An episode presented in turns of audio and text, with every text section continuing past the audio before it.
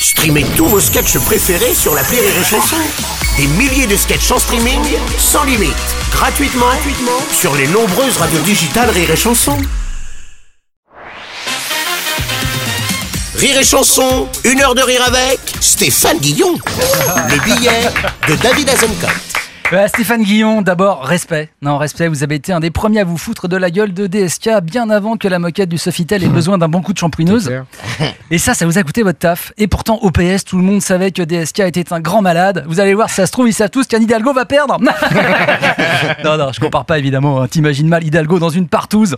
Elle est déjà nulle en double sens de circulation. Qu'est-ce qu'elle y connaît en double anal? Alors, euh, oui, non, elle est pas. Voilà. hein. Euh, Stéphane, j'ai vu votre spectacle sur scène. Alors, sur scène, c'est le titre. Hein. Deux ans de repos, vous n'êtes pas foulé quand même. hein. Remarquez, ça mérite d'être clair. C'est comme si les meetings de Pécresse s'appelaient cramer. hein. Euh, non, si on est obligé d'en parler quand même de Pécresse. hein. Avant, on avait la droite la plus bête du monde. Maintenant, on a la droite la plus cringe. Mon Dieu, que c'était gênant ce meeting. Je te jure, avec un ton. euh, la France, je l'aime corps et bien. Et même Alexa a l'air plus humain. Et puis, alors, niveau énergie, je te jure, j'étais plus actif la dernière fois qu'on a mis du GHB dans mon verre.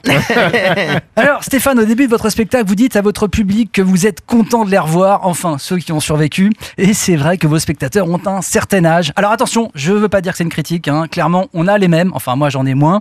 Mais je veux dire, voilà, on vise pas les TikTokers. Et puis, c'est bien d'avoir des gens qui ont eu le bac à une époque où les matières étaient pas art-thérapie ou personnages secondaires de Star Wars. Hein, merci pour la réforme, Jean-Mimi.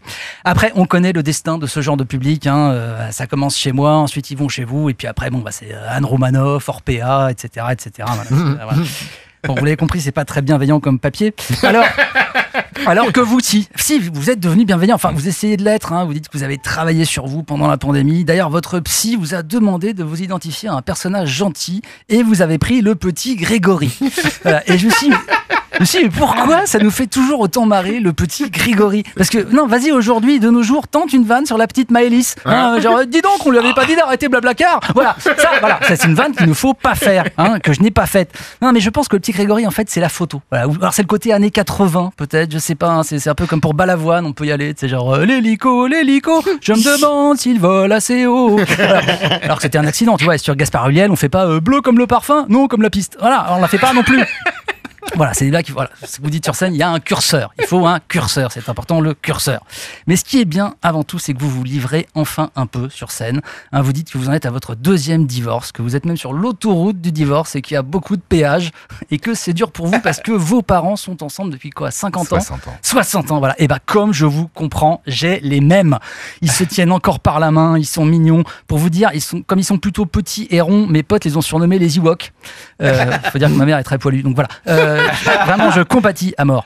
Bref, Stéphane, c'était un plaisir de vous avoir. Je vous souhaite beaucoup de succès, ou plutôt, pour paraphraser Valérie Pécresse. Êtes-vous prêt à foncer pour la victoire? Moi, je le suis Une heure de rire avec Stéphane Guillon sur Rire et Chanson.